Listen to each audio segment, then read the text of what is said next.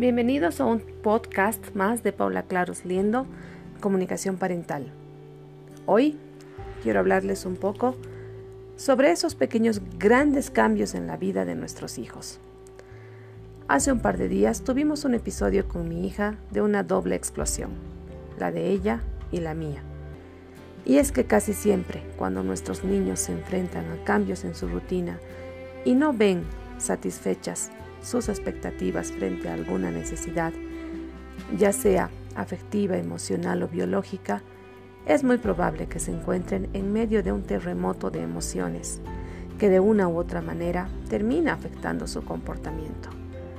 Y si nosotros los padres no aprendemos a entender eso, a identificar esas emociones, nos enfrascamos en una lucha de poder y de egos lejos de ayudar a solucionar la situación, la complica aún más. A veces ese cambio de comportamiento resulta muy evidente y las personas en general enviamos señales de ese malestar a través de nuestro comportamiento. En el caso de los niños, por ejemplo, un niño que normalmente era comunicativo deja de serlo. Si usualmente era afectivo y amistoso, quizá prefiere estar solo o se pone muy irritable. En otras ocasiones la reacción del niño es más silenciosa. Y tal como lo hace la tortuga, solo meten la cabecita en el caparazón y al parecer todo está bien. También tenemos niños más expresivos y explosivos, que optan por portarse más inquietos y demandan esa necesidad insatisfecha a través de su conducta a veces desafiante. Lo cierto es que cuando un niño se enfrenta a un gran cambio, a un gran cambio en su vida, por más pequeño que nos parezca a nosotros los adultos, como un cambio de curso, de colegio, alejamiento de sus amigos, quizá mayor ausencia de uno de sus padres, quizá también la llegada de un hermanito, no es que no le pasa nada.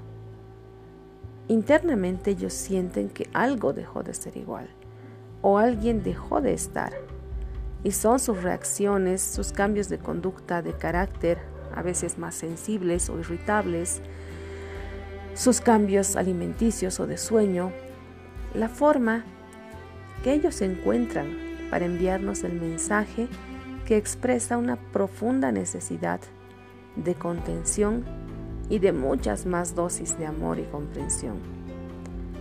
Haciendo empatía con ellos, cuando cambiamos de trabajo y tenemos que integrarnos a una nueva oficina o grupo laboral, también nos pasa algo. Y el proceso de adaptación toma un tiempo. Para algunas personas es más fácil habituarse, pero para otras es un poco más difícil y demanda de más tiempo y paciencia con uno mismo. La situación se hace más intensa cuando nos enfrentamos, por ejemplo, a cambios estructurales en nuestra vida una separación, una muerte, un alejamiento de alguien muy querido y nos cuesta mucho adaptarnos a nuestra nueva vida. Si esto nos cuesta a nosotros, que tenemos mayor madurez y racionalidad para entenderlo, ¿se imaginan cuánto les cuesta a nuestros hijos? Esas grandes situaciones de cambio que a veces a nosotros nos parecen tan normales. Esta época, por ejemplo, del inicio escolar, es un buen momento para observar profundamente a nuestros hijos y ver cómo la están pasando. Si ellos no nos cuentan verbalmente lo que están sintiendo, observémoslos y estemos atentos a esa comunicación no verbal que está presente en la mirada, en la postura, en el tono de voz, en esos silencios a veces eternos y en esa necesidad de abrazo permanente o esa demanda de atención que a veces nos satura, pero que muchas veces es un grito de auxilio porque algo les está pasando, no la están pasando bien. Sé que a veces cuesta mucho poder entender lo que les pasa, porque a veces ni nosotros nos entendemos a nosotros mismos. Y sucede que en ocasiones ambos nos encontramos en un mal día y coincidimos en la explosión. Y de pronto ya no es solo un niño haciendo berrinche, somos dos personas haciendo tremendo berrinche. En ese momento, quizás sea bueno separarnos un momento, respirar y que nosotros podamos pensar rápidamente que los adultos somos nosotros y que de nosotros están aprendiendo a regular sus emociones. Rescato una frase de Daniel Siegel en el libro La disciplina sin lágrimas, cuando él nos dice prestar atención a las emociones del niño suele traducirse en más calma y cooperación, y lo logra más rápidamente que un arrebato parental dramático que intensifica todas las emociones circundantes. Considerar e intentar reconocer la importancia de esta contención, observación, paciencia, ese compartir del silencio con nuestros hijos, tan solo abrazándolos y haciéndoles sentir que estamos ahí presentes junto a ellos en su vida, sin juzgarlos ni presionarlos, diciéndoles, ya reacciona, porque esto no es tan grave, nos ayudará a crear lazos de conexión, sobre los cuales se va construyendo la confianza y el amor incondicional, ambos tan importantes para construir una comunicación honesta, real y transparente con ellos. Será hasta la próxima con un nuevo podcast en Paula Claros Liendo, Comunicación Parental.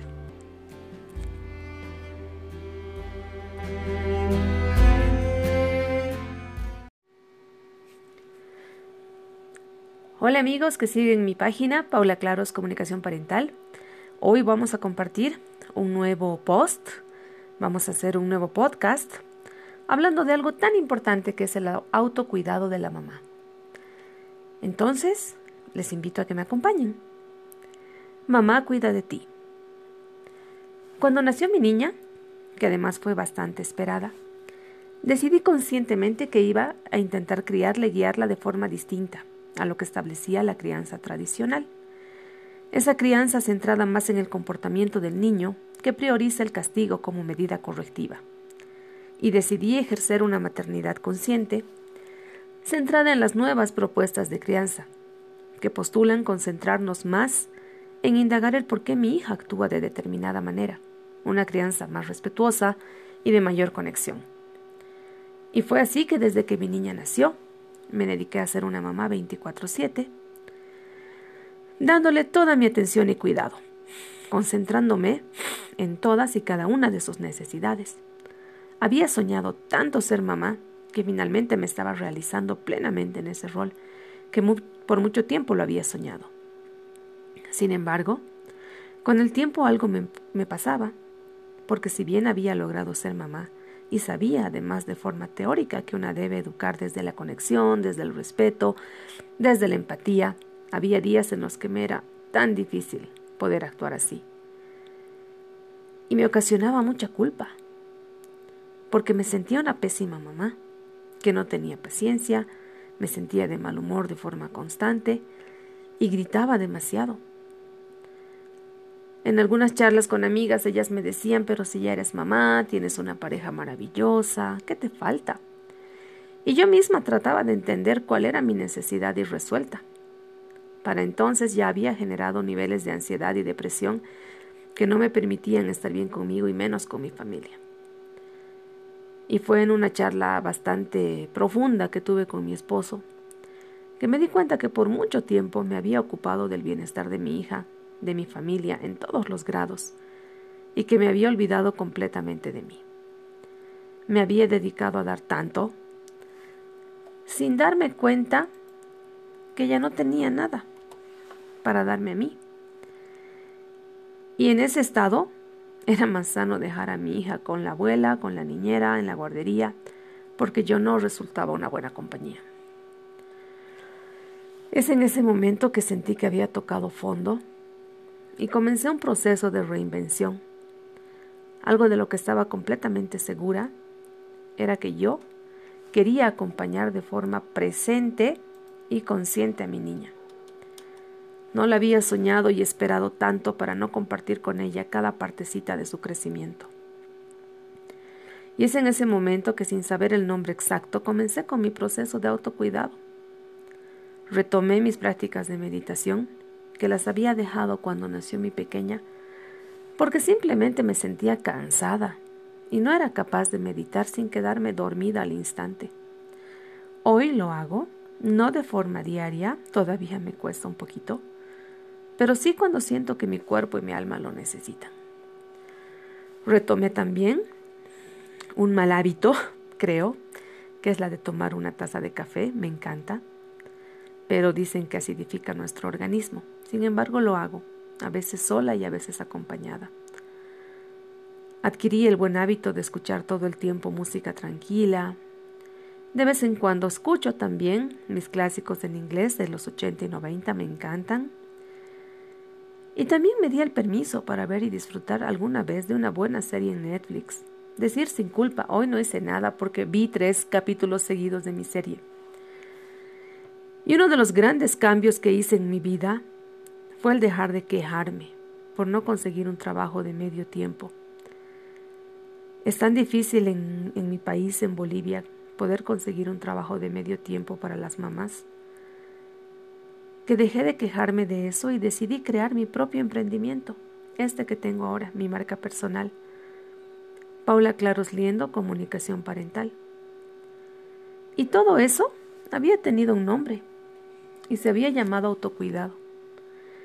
Y realmente puedo dar testimonio de que esa frase quizá trillada, si tú estás bien, tus hijos y tu familia estarán bien, es real. Si nosotras como mujeres no estamos bien con nosotras mismas, no estaremos bien con nadie.